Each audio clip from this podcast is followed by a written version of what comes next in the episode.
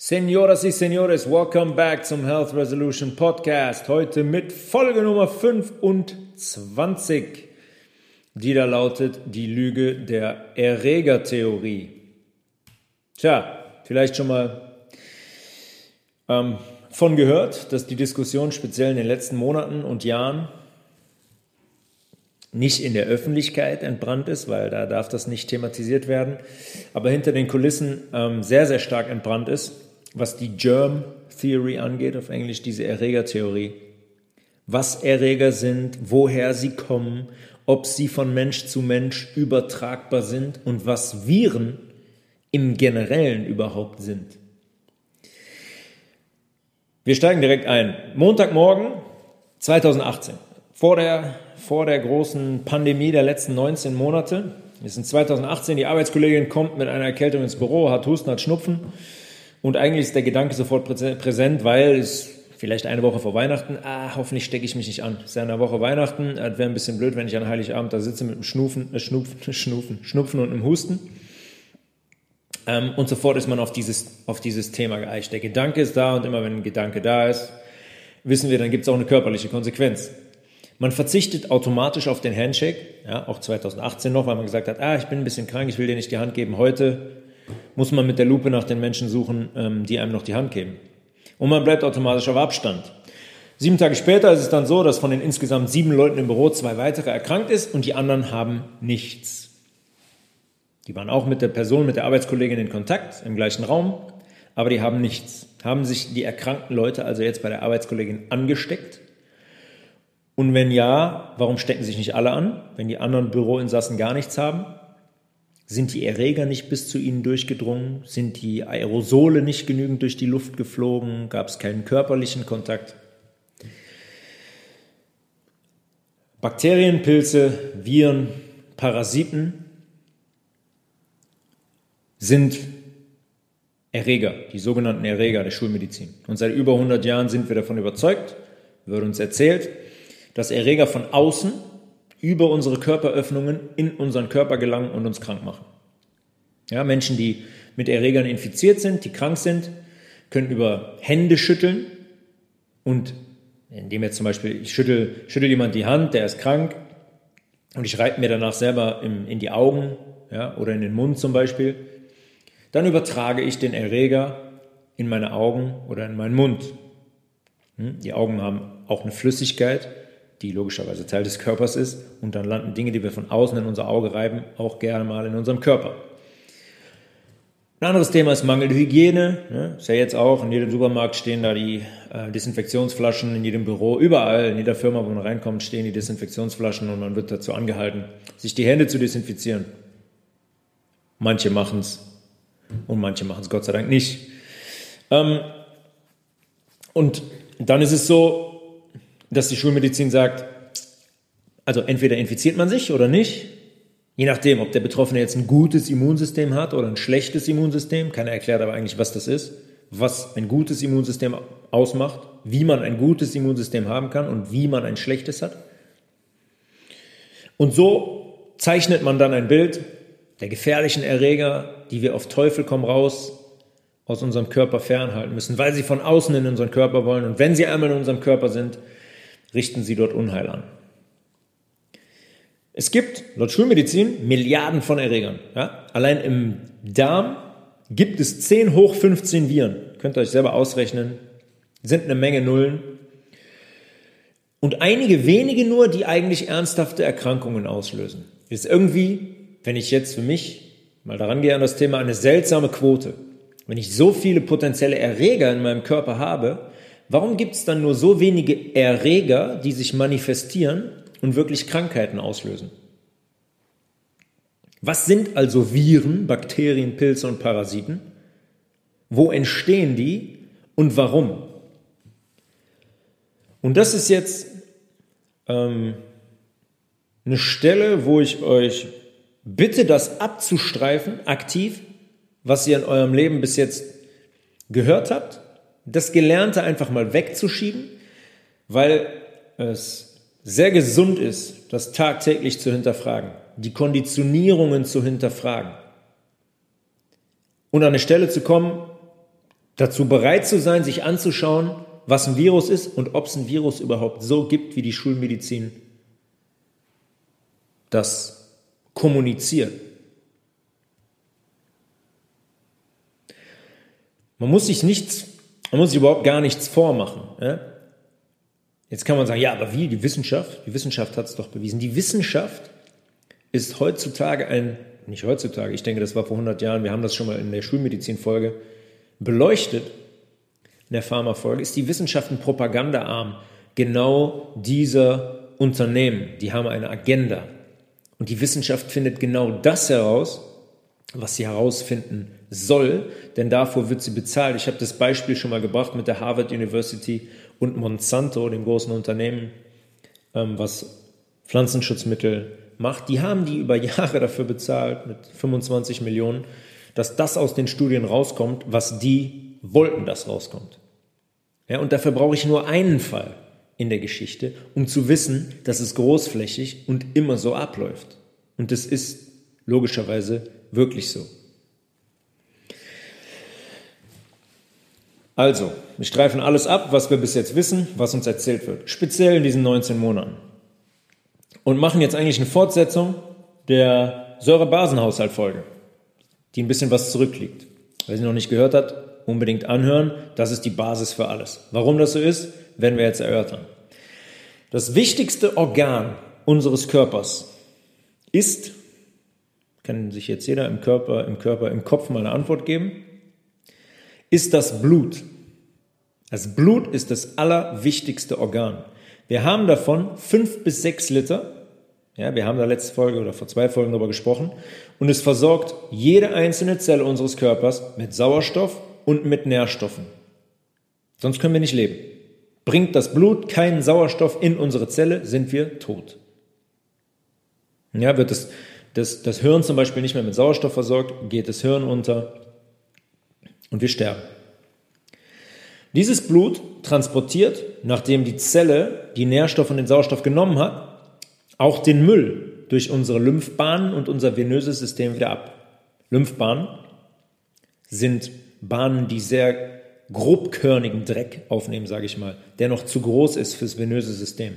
Die Lymphe münden dann auch später in das venöse System. Haben wir darüber, haben wir darüber gesprochen in einer der letzten Folgen, über das venöse System. Entschuldigung.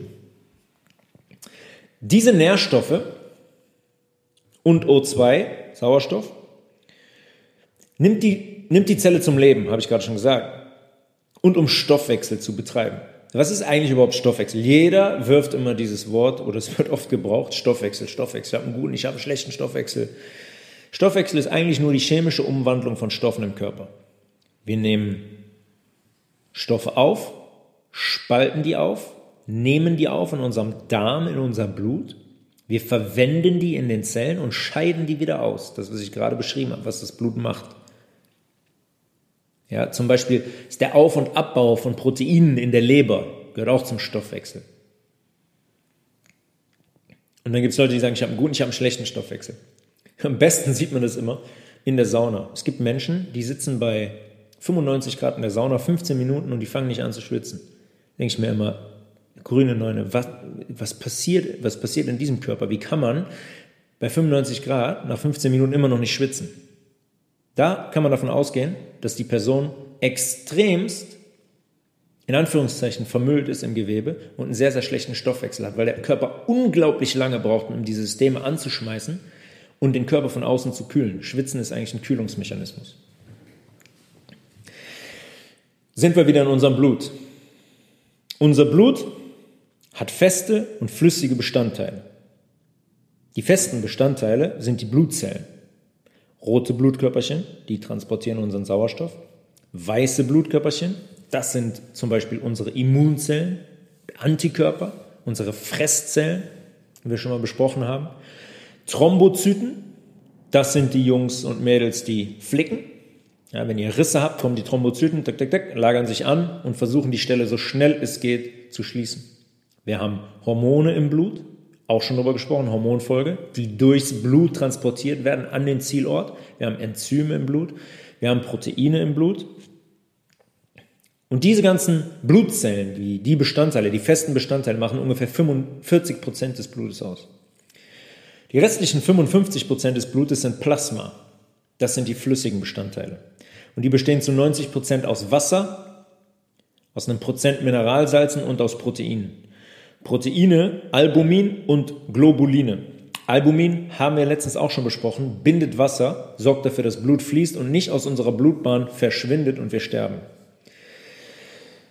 Die Proteine ähm, halten zum Beispiel auch den Druck im Blut aufrecht und sind diese Globuline zum Beispiel sind Taxen, die sind Transporter für unsere Hormone. Wenn unsere Hormone von der Schilddrüse übers Blut an den Zielort müssen, ans Herz zum Beispiel, um das Herz zu erregen, dann ähm, brauchen die Transporter und das sind die Proteine. Die binden an Proteine und wenn die entlassen werden von den Proteinen, dann entfalten die ihre Wirkung. Eine weitere Funktion, die die haben, ist eine Pufferfunktion. Und da kommen wir zu dem eigentlichen Thema. Eine Pufferfunktion für den pH-Wert des Blutes. Ihr erinnert euch, pH-Wert, Potential of Hydrogen, von 1 bis 11. 1 extrem sauer, 11 extrem basisch. Unser Körper, das Gewebe unseres Körpers, liegt ungefähr bei 7,4. In einem gesunden Zustand. Von 100 Leuten werden das 90 Leute nicht haben. Das kann ich euch, das schwöre ich euch, dass das so ist.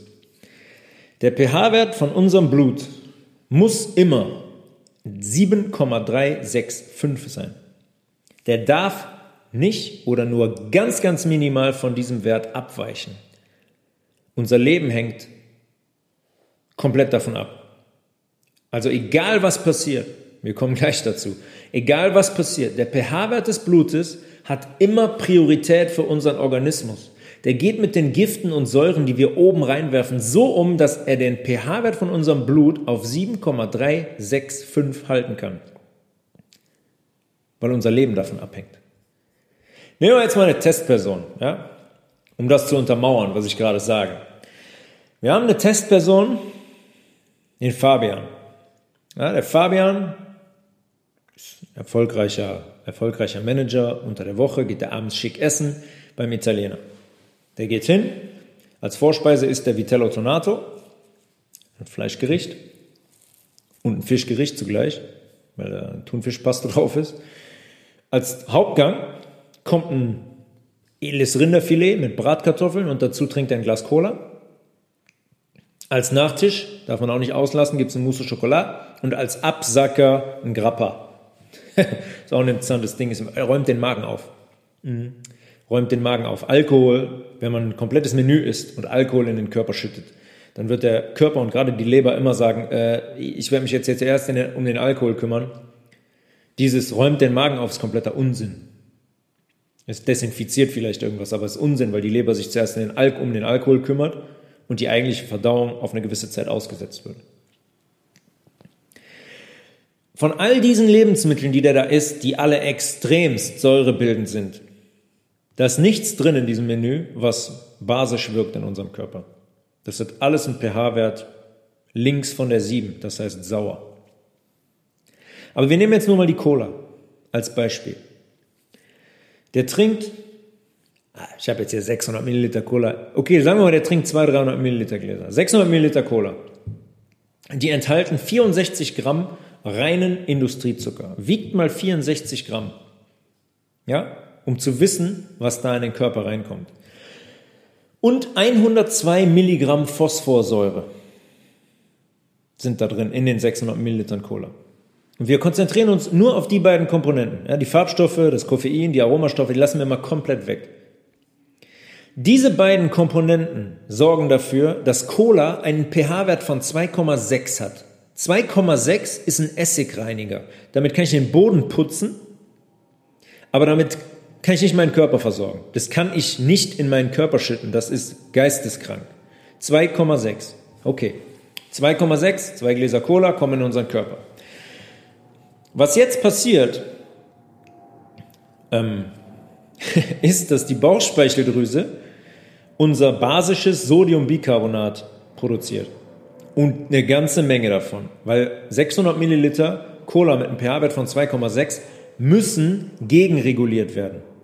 Dieser pH-Wert, wenn der in unseren Darm kommt, ist Alarm hoch 10. Aber es ist ein Getränk. Das heißt, die Bauchspeicheldrüse wird, wird das niemals schaffen. Das ist unmöglich. Ja, es ist unmöglich. Und ganz nebenbei, stellt euch mal vor, ihr macht das jeden Tag. Trinkt da zwei Gläser Cola. Die Bauchspeicheldrüse bedankt sich. Und das ist ja nicht das Einzige, was ihr esst. Schaut in das Menü vom Fabian rein. Da ist Fleisch, da ist Fisch, da ist Grappa, da ist Mousse, Schokolade, Zucker und Ende dabei. Das heißt, die Bauchspeicheldrüse produziert die ganze Zeit. Bum, bum, die ganzen drei Stunden des Menüs, des Dinners. Irgendwann sagt ihr euch, danke. Ja, wenn man das zehn Jahre macht, dann ist es vorbei. Dann sagt die Bauchspeicheldrüse, ich kann nicht mehr, ich kann nicht mehr gegenpuffern. Da sind die Zellen erschöpft. Passiert reihenweise. Also, pH-Wert von 2,6 dieser Cola. Ja, und stellt euch jetzt bitte vor, diese Flüssigkeit, diese Phosphorsäure und dieser reine Zucker mit einem pH-Wert von 2,6 gelangen in unser Blut. Da trifft 2,6 auf 7,365. Was muss also passieren? Also die Cola, um es ganz klar zu sagen, bedeutet Lebensgefahr für unser Blut und unseren Körper. Für uns, das ist Lebensgefahr. Das heißt, das Blut muss so schnell wie möglich den Zucker in die Zellen bringen. Ja, die Bauchspeicheldrüse feuert ähm, nicht nur Sodiumbicarbonat zum basischen Puffern, sondern auch Insulin ohne Ende ins Blut, um den Zucker so schnell wie möglich in die Zelle zu bringen. Funktioniert allerdings nur bedingt, weil es so viel Zucker ist, dass die Zellen gar keinen Bedarf haben.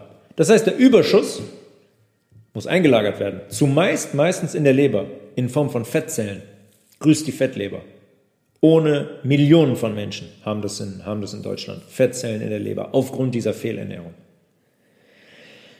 Der Zucker muss so schnell wie möglich in die Zelle und die Phosphor, äh, in die Zelle übers Insulin und die Phosphorsäure landet in unserem Gewebe.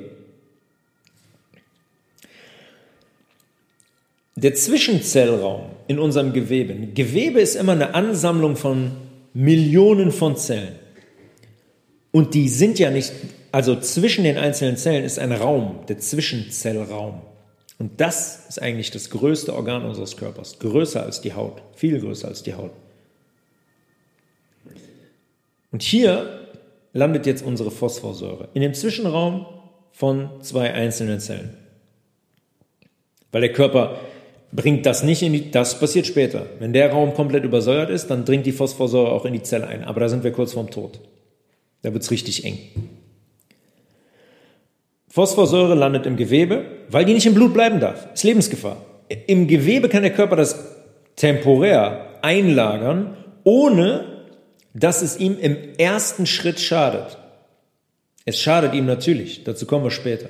Der Zucker, die 64 Gramm, die wir gerade getrunken haben, werden aufgespalten, aufgepasst, in Acetaldehyd. Das kategorisiert die WHO, und ich halte nichts von der WHO, die WHO in, ein, in das größte Karzinogen, was es gibt. Stoffwechselprodukt 1 des Zuckers. Und aus Acetaldehyd wird dann Alkohol. Das heißt, der Industriezucker, den wir gerade getrunken haben, wird verstoffwechselt in Acetaldehyd und Alkohol. Wo landet das? Korrekt, neben unserer Phosphorsäure in unserem Zellzwischenraum. Und der ist in einem gesunden Zustand bei dem pH-Wert von 7,4. Ich habe euch gerade gesagt, was Phosphorsäure für einen pH-Wert hat. Und Alkohol und Acetaldehyd sind nicht weit von 2,6 weg. Das heißt, 7,4 gesunder Zustand, Stoffe werden eingelagert mit einem pH-Wert von 2,6. Kann sich jeder ausmalen, dass das ein Problem ist. Ja, und unsere Testperson ist das jetzt, das Menü jetzt dreimal in der Woche. Trinkt täglich nur 1,5 Liter Wasser, drei bis vier sollten es sein, aber ein Liter Kaffee im Büro dazu. Frühstück dazu morgens noch ein Brötchen mit Salami, mittags weiße Spaghetti Carbonara und abends dieses Menü. Überspitzt gesagt. Es gibt noch viele andere Varianten, wie man sich komplett sauer und fehlernährt. Und die Menschen sind leider immer noch weit in der Übermacht gegenüber den Menschen, die sich bewusst und basisch ernähren. Das heißt, über die Woche hinweg ist er auch so unterwegs. Fabian isst zu 80 Prozent säurebildende Lebensmittel und die hinterlassen alle solche Stoffwechselprodukte. Und nach einer Zeit, wenn man das mal 10, 15 Jahre gemacht hat, ist der Körper in einem übersäuerten Zustand, weil er komplett überlastet ist mit der Ausleitung. Da kommen viel zu wenige basenbildende Lebensmittel wie Gemüse, Nüsse, Saaten, Obst rein, damit mal ein Teil dieser Säuren aus dem Gewebe neutralisiert werden könnte und verschwinden könnte. Das heißt, es wird immer, immer mehr im Gewebe. Ja, wir brauchen Mineralstoffe, wir brauchen ähm, basische Lebensmittel, um diese Gifte aus unserem Zwischenzellraum zu, zu neutralisieren und da auszuscheiden. Wenn wir jetzt zum Beispiel einen Knochen nehmen vom Fabian, ja, die Knochen werden genau über dieses Gewebe versorgt. Knochen haben keinen Anschluss, schon öfters gesagt, an unsere Blutbahn. Das heißt, die kriegen keine direkte Versorgung aus dem Blut. Die Nährstoffe, Magnesium, Vitamin K, Phosphor für unseren Knochen, Calcium, die gehen aus der Blutbahn ins Gewebe und müssen durchs Gewebe zum, zu unserem Knochen hin, der dann über Kontraktion, über Bewegung ernährt wird.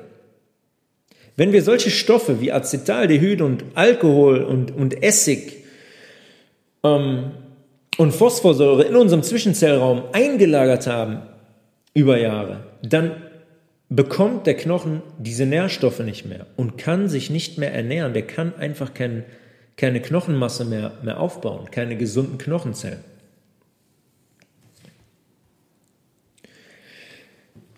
Fabian hat also jetzt das Problem, dass das Gewebe, der Zwischenzellraum, seinen pH-Wert verändert. Dieser pH-Wert von 7,4, der gesund ist, kann nicht mehr aufrechterhalten werden. Das geht nicht bei dieser Lebensweise. Ja, und der Knochen, im Übrigen, man denkt ja immer, Knochen wäre eine tote Masse. Der Knochen und das Knochengewebe hat auch einen pH-Wert. Und der liegt auch bei 7,4. Ja, witzigerweise genau der gleiche pH-Wert, wie das Gewebe eigentlich sein sollte, weil die sich gegenseitig ernähren und sich bedingen. Der Knochen bringt auch abgebaute Produkte, abgebaute Zellen ins Gewebe, die müssen da raus transportiert werden. Ja, das heißt, da kommt was rein und kommt was raus. Jetzt kommt weder was rein noch was raus. Der Müll kann auch nicht mehr abtransportiert werden. Das, bleibt, das heißt, der bleibt auch in diesem Gewebe hängen. Ja, das ist eine ähm, innerliche, selbstinduzierte, ver verantwortete Vergiftung. Und wenn der Knochen zum Beispiel, wo wir beim Knochen bleiben, wenn der pH-Wert von 7,4 abfällt in Richtung sauer, dann nimmt die Aktivität der knochenaufbauenden Zellen nimmt ab. Und die Aktivität der abbauenden Zellen nimmt zu. Thema Osteoporose, schönen Gruß. Da ist einzig und allein die Übersäuerung der Grund und sonst gar nichts. Das heißt, die Zellen im Knochen und auch die Zellen im Gewebe befinden sich jetzt eigentlich, wir haben schon öfter über das Aquarium und über das Wasser gesprochen, in einem umgekippten Aquarium. Das ist voller Algen, grün und braun.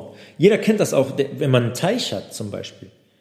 Bei einem Teich muss man den so anlegen und pflegen, dass der im pH-Wert stabil bleibt. Sonst kippt der um. Was passiert? Es werden Bakterien überhand nehmen, die den Teich vergiften und der fällt in seinem pH-Wert. Nichts anderes passiert in unserem Körper. Nichts anderes. Da kann man sehen wieder. In der Natur wird es uns vorgemacht. Wir müssen nur hingucken. Wir müssen nur hingucken, um den eigenen Körper zu verstehen. Jetzt haben wir Zellen, sagen wir mal im Gewebe. Da kommt Müll aus dem Knochen, kann nicht mehr raus, kann nicht mehr abtransportiert werden. Das Gewebe ist verdreckt, die Nährstoffe, die aus dem Blut kommen, können nicht mehr zum Knochen hin. Das heißt, die Zellen in diesem Gewebe stellen jetzt ihren Stoffwechsel um. Ja, da, da, da findet eine Metamorphose statt. Die lernen, anaerob zu leben, das heißt, ohne Sauerstoff, und die nehmen Zucker als reine Energiequelle, weil die nichts anderes mehr bekommen. Eigentlich ist unser, in unserem Zwischenzellraum zum Beispiel sind Salze gelöst. Natrium, Kalium, weil die Versorgung so funktioniert. Wir haben eine Natrium-Kalium-Pumpe, die sorgt dafür, dass Nährstoffe rein und auch wieder raus können. Müssen wir jetzt nicht drauf eingehen, aber so ist das. Ja, und wenn wir das verdrecken, werden die, werden die, werden die verdrängt. Und diese ganze Weiterleitung, die Reizweiterleitung vom Nervensystem, die Erregung vom Muskel, funktioniert einfach nicht mehr ordnungsgemäß. Vielleicht hat schon mal jemand von euch Kombucha gezogen, diesen Pilz. Ist ja auch ein, ein Szenegetränk seit, seit einigen Jahren. Oder Kefir. Früher haben wir immer Kefir gehabt. Boah, hat furchtbar geschmeckt als Kind. Da haben wir zu Hause mal gezogen. Funktioniert ähnlich. Ein Kombucha-Pilz kommt in eine Lösung von ähm, Mischung grüner, schwarzer Tee, Zucker und Pilz. Und da passiert genau das, was in unserem kranken Gewebe, in unserem sauren Gewebe passiert. Eine Fermentation. Ja? Wie ernährt sich der Pilz? Verstoffwechselt Zucker. Wie lange dauert das? Sieben bis zwölf Tage meistens. Bekommt der Sauerstoff? Mm -mm, bekommt keinen Sauerstoff. Und das, genau das passiert in unserem Gewebe. Der Pilz lebt auch anaerob. Das ist klassische Fermentation. Und wenn wir uns so ernähren und unser Gewebe so verdrecken, dann fermentiert unser Gewebe. Ich habe da schon mal darüber gesprochen, auch in Verbindung mit äh, Antoine Béchamp. Das ist, was, das ist das, was Antoine Béchamp 1860 bewiesen hat. Und danach kamen etliche Menschen, die das auch nochmal bewiesen haben. Der letzte, äh, war gar nicht der letzte, aber eigentlich der bedeutendste, auch was öffentliche Anerkennung gefunden hat, Otto Warburg, Anfang der 20er, der dafür sogar einen Nobelpreis bekommen hat. Ja, dass er gezeigt hat, wie Tumorzellen entstehen, gezeigt hat, wie Tumorzellen wachsen und wie die sich vermehren. Genau eben so. Ohne Sauerstoff, mit Zucker als reine Energiequelle und ein übersäuertes Gewebe muss vorliegen. Der Mann hat bewiesen, was Tumorzellen sind und wie ein Krebs entsteht und wieder im Leben erhalten wird. Ja, so viel zu dem Thema von wegen hier, puh, Krebs, keine Ahnung, was das ist. Das ist ja, ist die größte Gefahr. Ne? Der eine kriegt es, der andere nicht. 1970, 71 ist man hingegangen, äh, ich glaube Richard Nixon war das, der hat den Krieg gegen Krebs ausgerufen in den USA. Da hat man ungefähr 30 Jahre, ungefähr zwei Trillionen Dollar da reingepumpt in den Sektor, wissenschaftliche Arbeiten und alles drum und dran. Ja, und dann wurde es für gescheitert erklärt. Und die Tumorzahlen sind Jahr für Jahr in die Höhe geschossen. Zwei Trillionen Steuergelder. So viel zum Thema, so viel zum Thema Politik und Schulmedizin. Mhm. Vor 100 Jahren, wie gesagt, hat Otto Warburg das gezeigt und bewiesen. Antoine Béchamp schon 1860. Zurück zu Fabian. Wenn diese Fermentation beginnt, sogar eigentlich schon weit vorher, wenn diese Übersäuerung des Gewebes einsetzt, dann kommt's zu klaren körperlichen Zeichen, Müdigkeit, Kopfschmerzen, Entzündungen, Übergewicht. Das sind klare körperliche Zeichen. Unser Körper redet mit uns. Hallo, könntest du mich bitte entsäuern? Wir brauchen basische Ernährung. Ich bin unterversorgt. Der meldet sich. Man ist öfters krank. Drei, viermal im Jahr. Schnupfen, Husten. Die halten sich dann auch 10, 14 Tage. Wir kriegen klare Zeichen. Ja, und wenn er dann immer noch nicht hingeht, der Fabian, und Entscheidungen trifft, die seiner Gesundheit zugutekommen, dann geht die Kaskade weiter. Ja, mit jedem Nahrungsmittel, was wir zu uns nehmen oder mit jedem Getränk, was wir trinken, treffen wir eine Entscheidung. Bei den meisten Menschen ist es leider unterbewusst. Ja, weil sie auf Zucker konditioniert sind, sind abhängig. Oder bei Rauchern. Ja, es gibt keine Raucher, die sagen, okay, was mache ich da eigentlich? Die machen sich eine Zigarette an, die fragen sich nicht, ey, was mache ich da eigentlich? Was macht das in meinem Körper? Was, was, warum vergifte ich meinen Körper? Mm -mm, nein. Ist cool, mit fünf Leuten im Kreis stehen, ein bisschen rauchen. Klasse. Wenn das jetzt passiert, der Fabian bekommt diese Warnzeichen, der ist öfters krank, das Gewebe übersäuert. Und was dann passiert durch Fermentation, wie in diesem Kombucha-Glas, ist, dass unser Gewebe fermentiert, unsere Zellen fermentieren und da entstehen zum Beispiel Bakterien drin. Da passiert überall, der Fermentation passiert genau das. Da passiert genau das. Nee, nur in unserem Körper passiert was anderes.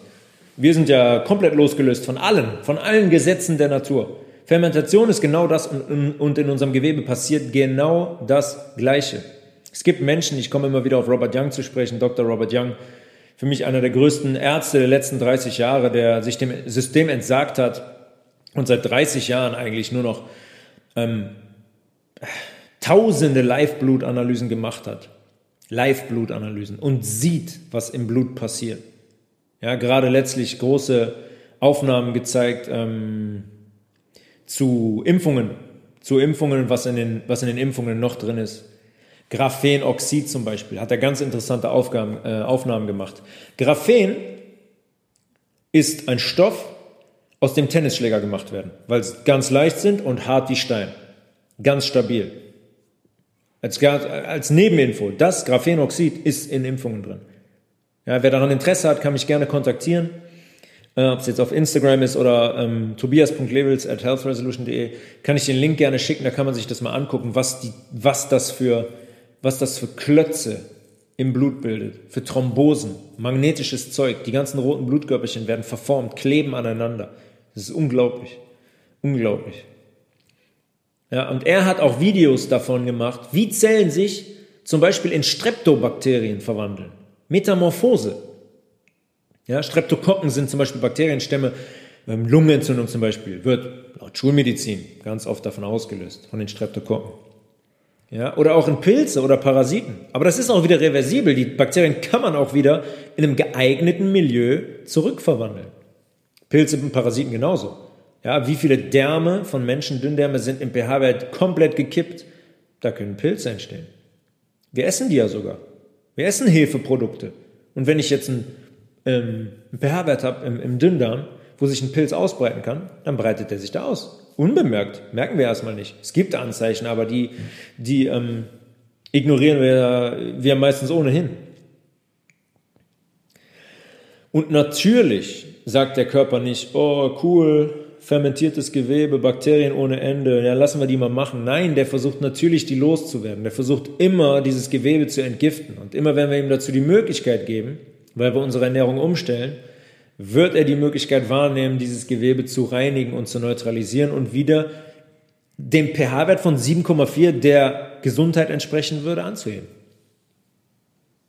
Und diese Versuche, die Bakterien zu entfernen, sagen wir mal so, sind Schnupfen, Nasennebenhöhlenentzündung, ja, ganz gerne auch mal chronisch. Ganz viele Menschen Nasennebenhöhlenentzündung, die lassen sich operieren und die Nasenscheidewand und komplett Banane. Basisch ernähren, Körper Säuren ausleiten, dann geht die weg zu 100 Prozent. Husten, Bronchitis, Lungenentzündung, Durchfall, Colitis. Wir können jetzt alle Erkrankungen durchgehen. Je nachdem, welches Gewebe von der Übersäuerung betroffen ist und von der Fermentation, Danach bemisst sich die Krankheit. Man gibt ihm einfach nur einen anderen Namen. Und der Hintergrund, auch bei der Fermentation entstehen Bakterien. Das heißt, Zellen gehen auch unter. Zellen sterben ab, weil das Milieu nicht mehr passt. Und dann wird Müll frei. Ja, das ist Müll, den unser Körper entsorgen muss. Und wir haben die Möglichkeit dazu, wenn wir die Zeichen unseres Körpers empfangen, zu handeln und bessere Entscheidungen zu treffen bessere Entscheidung für unsere Gesundheit. Ich verstehe das nicht, warum Menschen sich aktiv vergiften. Warum die Zuckerkonsum mit Genuss gleichsetzen. Das ist kein Genuss, das ist einfach nur Idiotie. Wir vergiften unseren Körper und bezeichnen das als Genuss. Das hat die Industrie geschafft, in unseren Kopf zu implantieren. Wenn wir das nicht machen, wenn wir das Ganze nicht umstellen, kommt es irgendwann zu dem Punkt, dass dieses Gewebe vom Körper eingekapselt wird weil der Körper zur nächsten Stufe des Selbstschutzes geht. Der kapselt das ein, der trennt das vom anderen Gewebe ab, was eventuell noch gesund ist, die Zellen, die noch gesund sind, und versucht das restliche Gewebe so zu schützen. Und das ist ein Tumor. Um wieder bei Robert Young anzufangen, er hat tausende Menschen von, von Krebs geheilt mit seinem Programm. Und ähm, der trifft ganz klar die Aussage, er hat noch nicht einen einzigen Patienten gesehen, der basisch ist im Urin. Noch keinen einzigen. Mehr Beweise braucht man, glaube ich, nicht zu haben. Dafür, dass das keine Theorie ist, sondern dass das die Realität ist. Und das ist auch seit über 100 Jahren bekannt.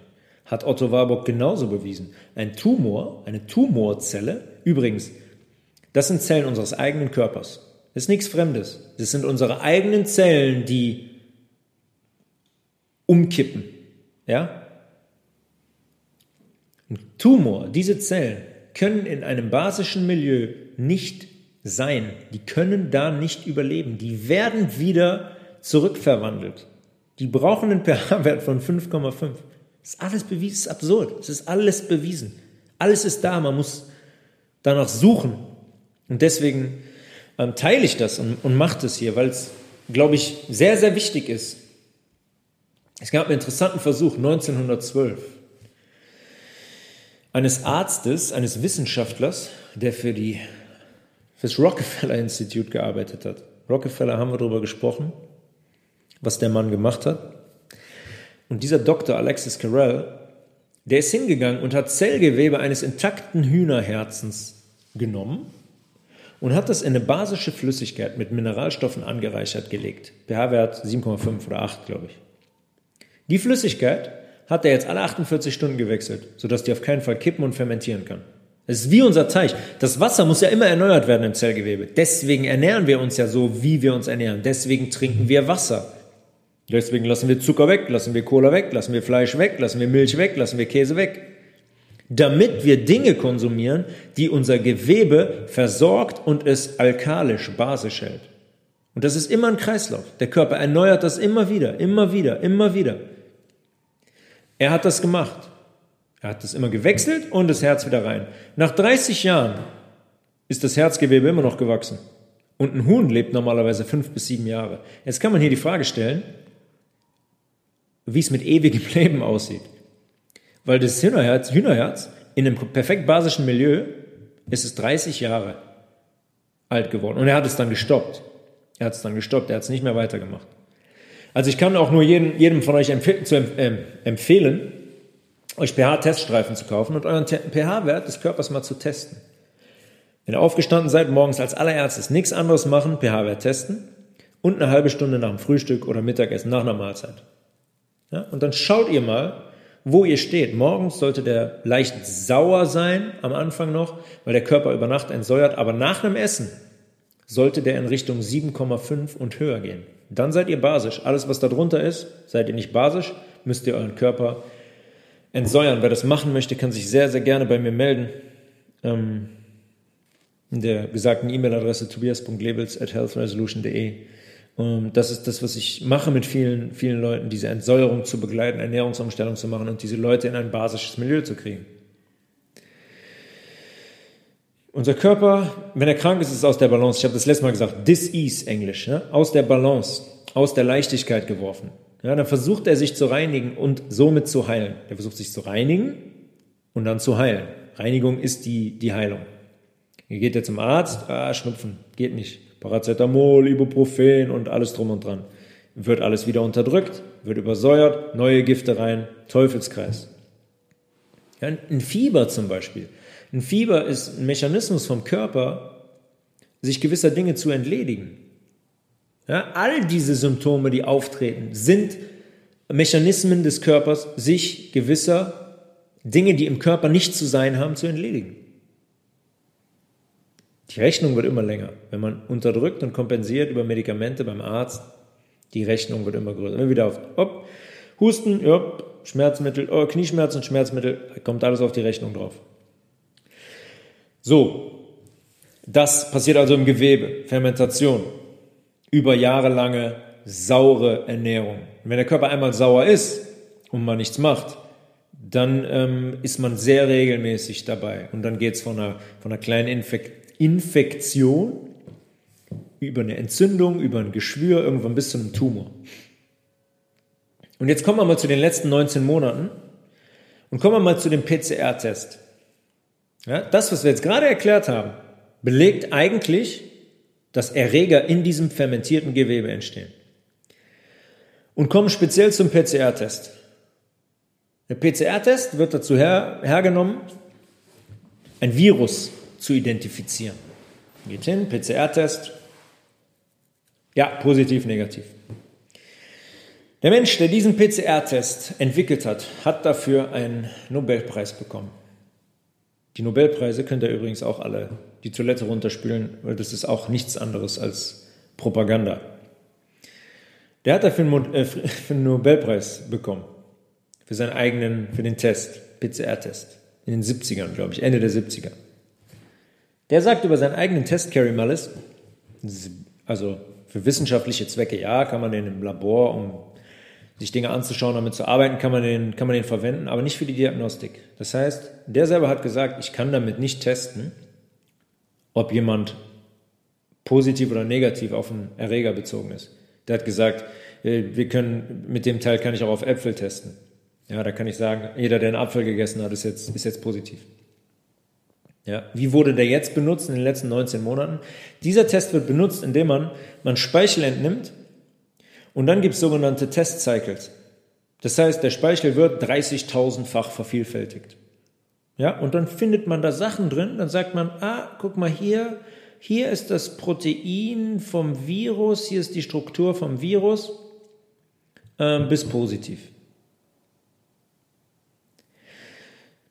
Wenn unser Gewebe, also erstmal, das zu sagen, diese Testcycles dokumentieren, dass das, was die im Labor machen, nämlich 30.000 Mal zu vervielfältigen, nichts mehr mit dem hat, was eurem, aus eurem eigenen Körper kommt. Ja, diese kleine Speichelprobe, die entnommen wurde. Das sagt nichts, wenn wir jetzt mal in der Schulmedizin bleiben, über die Viruslast in eurem Speichel aus. Weil da einfach 778.000 Moleküle drin sind, die vervielfältigt sind und gar nichts darüber aussagen, was mit eurem Gewebe ist. Wenn unser Gewebe übersäuert ist und das fermentiert, habe ich gerade gesagt, sterben darin Zellen ab. Die sterben ab und unsere Zelle hat Zellbestandteile. Ja? Hat Zellkern, hat DNA, hat Ribosomen, hat andere Zellbestandteile. Die werden jetzt frei. Die Zellbestandteile. Die müssen irgendwo hin. Die Zelle wird runtergebrochen, Puzzle wird auseinandergenommen und die Zellbestandteile müssen entsorgt werden. Ja, zum Beispiel Nukleinsäure aus dem Zellkern ja, oder andere Proteinbestandteile der Zelle, DNA genauso. Die muss der Körper entgiften und zersetzen. Und das macht unser Immunsystem, das ist unser Staubsauger. Geht hin, Makrophagen, Fresszellen, nehmen diese Teile weg und es wird entsorgt über unsere Ausscheidungsorgane. Und was der PCR-Test macht, ist genau das. Der testet am Ende des Tages auf eigene Strukturen, die frei werden, weil sie in unserem übersäuerten Gewebe untergehen, weil die da absterben. So arbeitet man in der Virologie. Es gibt da einen sehr äh, guten deutschen Arzt, Dr. Stefan Lanker. Da gibt es ein sehr gutes Interview, ist noch gar nicht so, gar nicht so alt, gibt es dazu. Kann ich auch den Leuten gerne schicken, die sich damit beschäftigen möchten, kann ich nur jedem empfehlen. Die entnehmen Gewebe, bringen das ins Labor und bringen dieses Gewebe im Reagenzglas zum Absterben mit irgendeiner Flüssigkeit. Ja? Jetzt passiert genau das, was in unserem Gewebe passiert. Kippt um, Gewebe im Reagenzglas stirbt ab und Zellmaterial wird frei. Zum Beispiel die Nukleinsäure der DNA. Und das wird jetzt isoliert. Nukleinsäure. 15 verschiedene. Ja, dann wird das, diese 15 verschiedenen Nukleinsäuren werden in einen Computer gegeben und dann macht es einmal ähm, der einarmige Bandit, einmal alles, einmal alles bitte mischen und der Computer errechnet alle möglichen Kombinationsmöglichkeiten dieser Nukleinsäure, um eine neue Struktur zu erschaffen quasi. Und voilà, hier ist unser Virus. Warum gibt es nur Computeranimationen des Virus seit 19 Monaten? Warum geht man nicht hin und veröffentlicht ein Bild unter einem Elektronenmikroskop? Könnte man einfach machen. Speichel entnehmen, aufbereiten und das Elektronenmikroskop und dann könnte man da ein Virus zeigen. Es gibt einen einfachen Grund, warum die das nicht machen, weil sich sonst Tausende von Ärzten und Experten melden würden und sagen würden, äh, das, was ihr da zeigt, ist aber nicht das Virus. Da wird körpereigenes Material gezeigt. In den Bildern, die ihr kennt. Ja, wenn ihr mal googelt, gebt ihr mal ein, Masernvirus, Varicella, ihr könnt jedes Virus, Papillomavirus. Das sind alles keine isolierten, was die als Viren deklarieren. Es gibt nicht einen einzigen Beweis für ein Virus, nicht einen. Schon gar nicht für SARS-CoV-2-Virus. Auch nicht fürs AIDS-Virus. Für kein Virus. Noch nie hat jemand ein Virus im Blut oder im Gewebe nachgewiesen. Ja, wenn ich erkrankt bin und einen viralen Infekt habe, dann muss ich das nachweisen können in meinem Gewebe. Man könnte auch zum Beispiel hingehen und eine Maske nehmen, die jemand getragen hat. Wenn man das ein paar Mal macht, muss man eigentlich ein Virus, muss man eigentlich ein Virus drin finden, oder? Die Maske, die soll auch Viren filtern, die durch die Luft fliegen, gebunden an. Aerosole. So könnte man ganz einfach die ganzen, die Verschwörungstheoretiker und die Ärzte, die sich jetzt immer, immer mehr positionieren, könnte man alle mundtot machen und sagen, hier, guck, ist das Virus. Äh, äh. Alles, was man kennt seit 19 Monaten, ist ein computeranimiertes Virus, was sich in unser Hirn brennt, weil es uns Angst machen soll. Worauf programmiert man denn eigentlich dann einen PCR-Test, wenn man gar kein Virus isoliert hat? Gab es jetzt auch übrigens Gerichtsfälle schon, wo Leute geklagt haben. Und das Gericht gesagt hat, wir haben keinen wissenschaftlichen Beweis für die Existenz dieses Virus. Man programmiert diesen Test, das hat man von Anfang an gemacht, auf Proteine, die auf körpereigenes Material. Ja, und deswegen gibt es dann auch Menschen, die Symptome haben. Ja, uh, Menschen werden krank. Ich meine, wir haben jetzt oft genug darüber gesprochen, wie beschissen sich Leute ernähren. Wie viele Medikamente wir uns reinpfeifen. Ja, es werden Leute krank. Natürlich werden Leute krank. Wenn ich aber hingehe und sage, hey, guck mal hier, hier ist ein neuer Erreger, auch der PCR-Test sagt das, den ich vorher auf diesen Erreger, auf dieses Protein programmiert habe und sage ich, ja, du hast Corona. Das funktioniert, sollte jedem klar sein. Gibt es irgend, irgendwas anderes als in den letzten 15 Jahren? Gibt es eine Übersterblichkeit? Nein, gibt es nicht. Jetzt kommen wir mit den Impfungen. Gestern, gestern gelesen. Johnson Johnson, der Impfstoff ist, wird als ungenügend kategorisiert. Äh? Wie? Wie ist das? Wie ist das möglich? Ich denke, die haben ein Virus isoliert.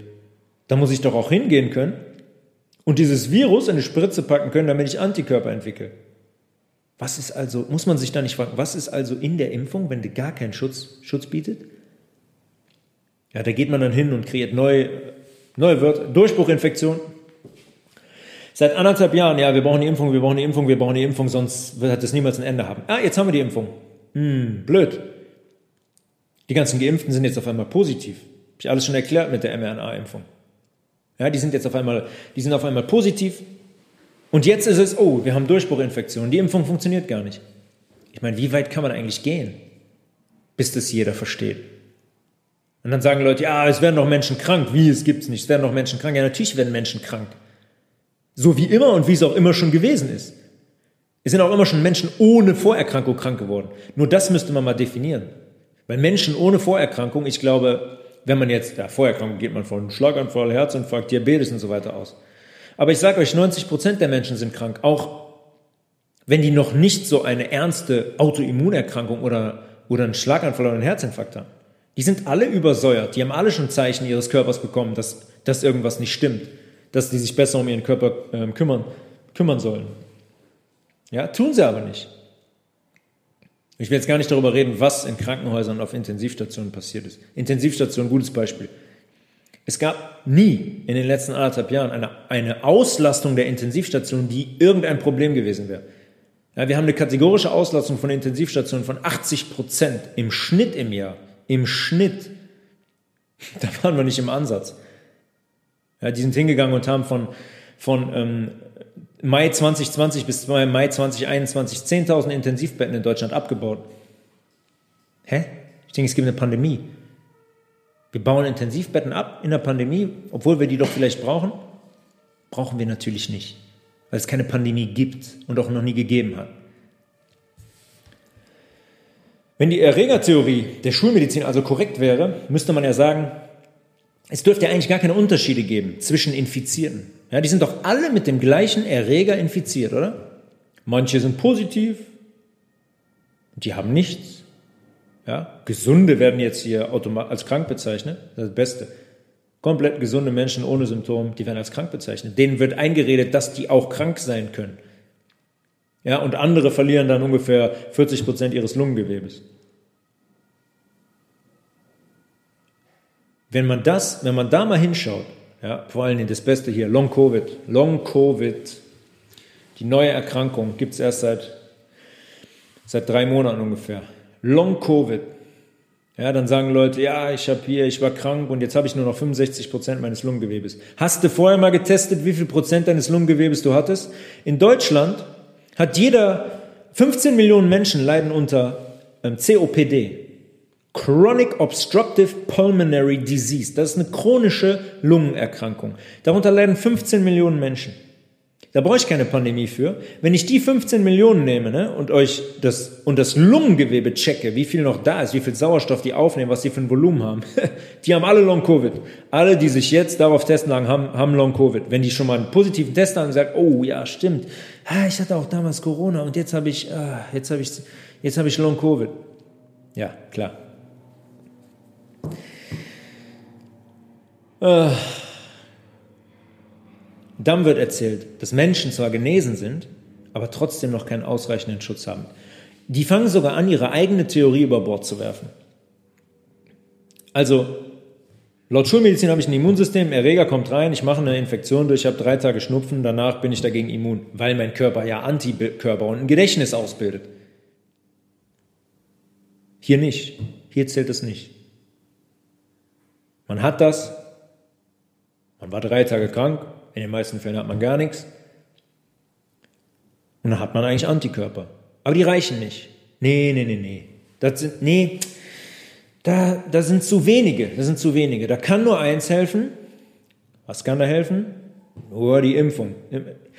Also, wenn man sich das allein anschaut, man, man muss eigentlich in den seltensten, seltensten Fällen heutzutage, in den seltensten Fällen muss man Experte auf einem Gebiet sein. Man, man, muss, man, mein Gott, man muss nur hinschauen, ob etwas schlüssig ist, ob etwas Sinn macht, ob jemand mir etwas erklären kann, wovon ich noch nie etwas gehört habe. Weil das ist das Zeichen dafür, dass jemand wirklich etwas verstanden hat und dass der die Wahrheit erzählt, in den meisten Fällen. Und die Person müsste mir mal zeigen seit 19 Monaten. Christian Drosten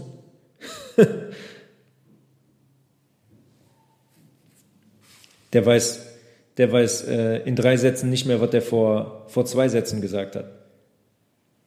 So Banane ist der Typ. Ähm, um darauf zurückzukommen. Dieses, dieses Thema, Erreger, ja, ich habe das jetzt auch dargelegt auf die, auf die Viren bezogen. Und ich ermutige jeden dazu, da offen zu sein und sich das Interview auch mit, mit Dr. Stefan Lanker mal anzuschauen, sich mit Robert Young auseinanderzusetzen.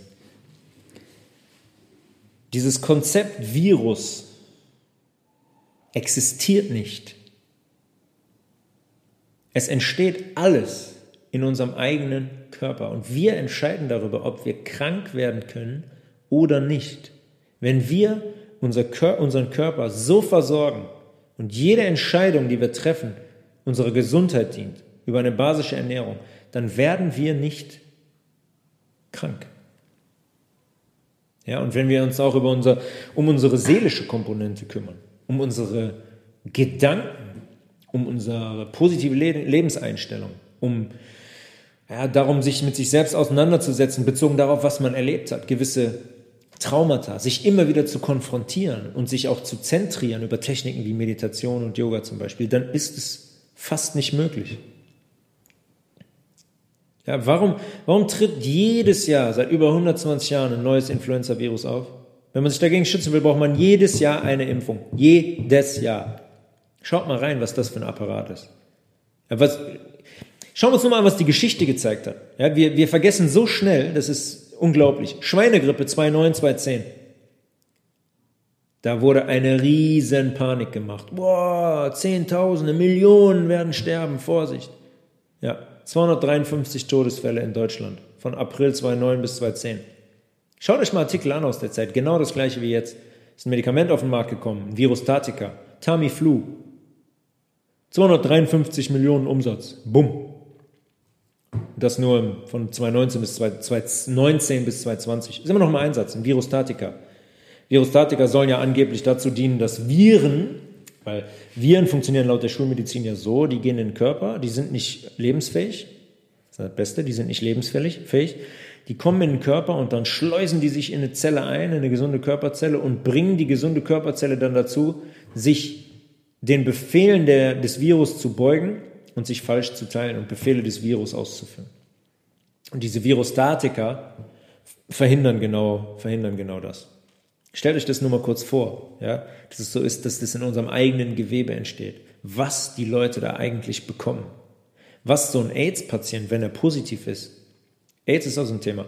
Ja, 30 Jahre lang kann nichts passieren, aber du hast den Virus in deinem Körper und dann kann es passieren, bumm, nach 30 Jahren. Der Mensch ist 30 Jahre lang auf diesen Medikamenten. Wenn ich die 30 Jahre lang nehmen würde, dann wäre ich auch krank. Dann würde ich auch, würde ich auch krank. Dann würde ich gegebenenfalls auch eine, einen Zustand entwickeln, den man dann als AIDS bezeichnen kann. Ja, nämlich dazu, dass mein Immunsystem komplett den Löffel abgibt. Nichts anderes ist das. Mit der Impfung war das genau das Gleiche bei der Schweinegrippe. Ja, der, hier, Kollege Drosten, der ist, äh, habe ich noch gefunden eben, ein Artikel, der hat dazu aufgerufen, sich gegen die Schweinegrippe impfen zu lassen.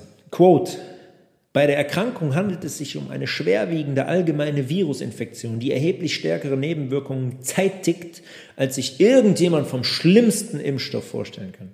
Ihr müsst nur mal auf die Wortwahl achten. Und dann weiß man, dass es nur um Panik und Angstmache geht, weil ein Mensch, der Angst hat, den kann ich kontrollieren, wie ich will. Ja, und viele Leute sagen dann immer, ja, gut, aber was ist denn hier mit Ansteckung und im, im Kindergarten? Ne? Im Kindergarten sind jetzt wieder zehn Kinder sind krank und jetzt meiner auch nach Hause gekommen hat einen Schnupfen. Alles, alles möglich, aber es hat nichts mit Ansteckung zu tun. Schaut euch an, wie Kinder aufwachsen. Erster Lebenstag, bumm, erste Impfung. Mit zwei Jahren kann man schon 20 bis 22 Impfungen bekommen haben. Ja, die Kinder werden nicht mehr gestillt, die bekommen Milchpulver, die werden mit tierischen Lebensmitteln großgezogen, die Schleimhäute verschleimen. Ja, wie viele Kinder sehe ich, die eine chronisch laufende Nase haben? Wollte mir, will mir irgendwer sagen, das ist normal? Kinder kommen auf die Welt und das ist normal, dass die so unterwegs sind, dass die chronisch krank sind? Die werden krank gemacht. Mit der Unwissenheit der Eltern über das, was sie da tun. Mit den Impfungen, mit den, mit den Milchprodukten. Nicht zu stillen.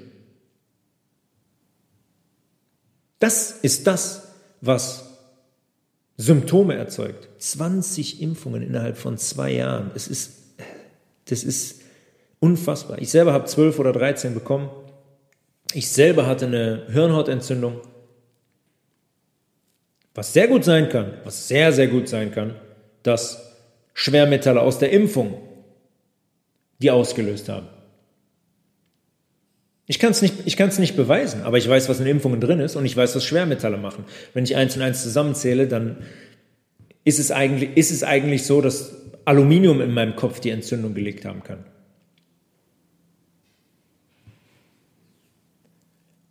Multiple Sklerose zum Beispiel oder Demenz ist nichts anderes. Unser Hirn ist genauso Gewebe wie in unserem Oberschenkel.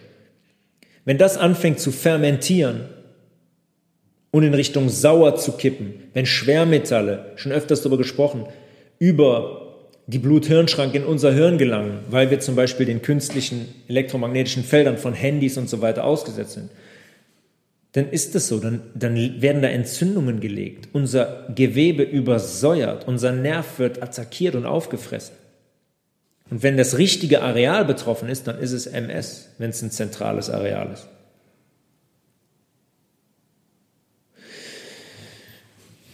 Ja, so, so sehe ich das, so ähm, haben Leute das dargelegt, die sich seit Jahrzehnten damit beschäftigen. Ich bin mir sehr sicher, dass das die absolute Wahrheit ist. Ich bin mir sehr sicher, dass diese Erreger in unserem Körper, in unserem eigenen Gewebe entstehen. Und dass sie halt nicht von außen in unseren Körper kommen. Wie gesagt, Leute wie Robert Young haben das gezeigt. Ich selber mache die Erfahrung, ähm, seit einigen Jahren, wo ich sehr, sehr strikt vegan lebe und basisch lebe und auch den Alkohol komplett weggelassen habe, dass ich gar keine, auf Holz klopfen, gar keine Infektionen in Richtung Husten oder Schnupfen mehr hatte, die ich eigentlich immer einmal im Jahr hatte. Meistens zu Weihnachten, wenn die Hinrunde im Fußball vorbei war und die Anspannung so ein bisschen abgefallen ist. Und das ist auch noch ein Thema. Ja, diese energetische Ebene ähm, muss man auch beleuchten. Ja, wenn eine Mutter zum Beispiel krank, ihr Kind krank sieht, was dann, was dann passiert. Was sie sich für Gedanken macht, wie sie mit dem Kind mitleidet, was, ohne weiteres dazu führen kann, dass sie ähnliche Symptome entwickeln. Aber soweit, soweit kann ich sagen, dass, dass das, dieses, die, die Übersäuerung und was da passiert, der ausschlaggebende Grund dafür sein muss, dass wir Nährboden für Krankheit haben, für die Disbalance. Und genauso können wir das Ganze auch wieder revidieren, indem wir nämlich eine Basis schaffen, eine, eine, eine, Basis, eine basische Basis schaffen und Säuren aus unserem Körper ausleiten und so der Gesundheit Raum bieten und dem Körper die Möglichkeit bieten, sich selber zu heilen. Wir, was wir machen, ist, wir unterschätzen die Selbstheilungskräfte und die Power, die unser Körper hat. Und was der auch in der Lage zu kompensieren ist. Wenn ich so, wenn ich Menschen sehe, die so, sich so ernähren wie der Fabian eben aus dem Beispiel, wie lange der Körper das mitmacht und kompensiert und wie viele Möglichkeiten uns unser Körper gibt zu sagen, hey, hallo, übernimm Verantwortung, sorg dafür, dass du dich basisch ernährst, sorg dich um mich.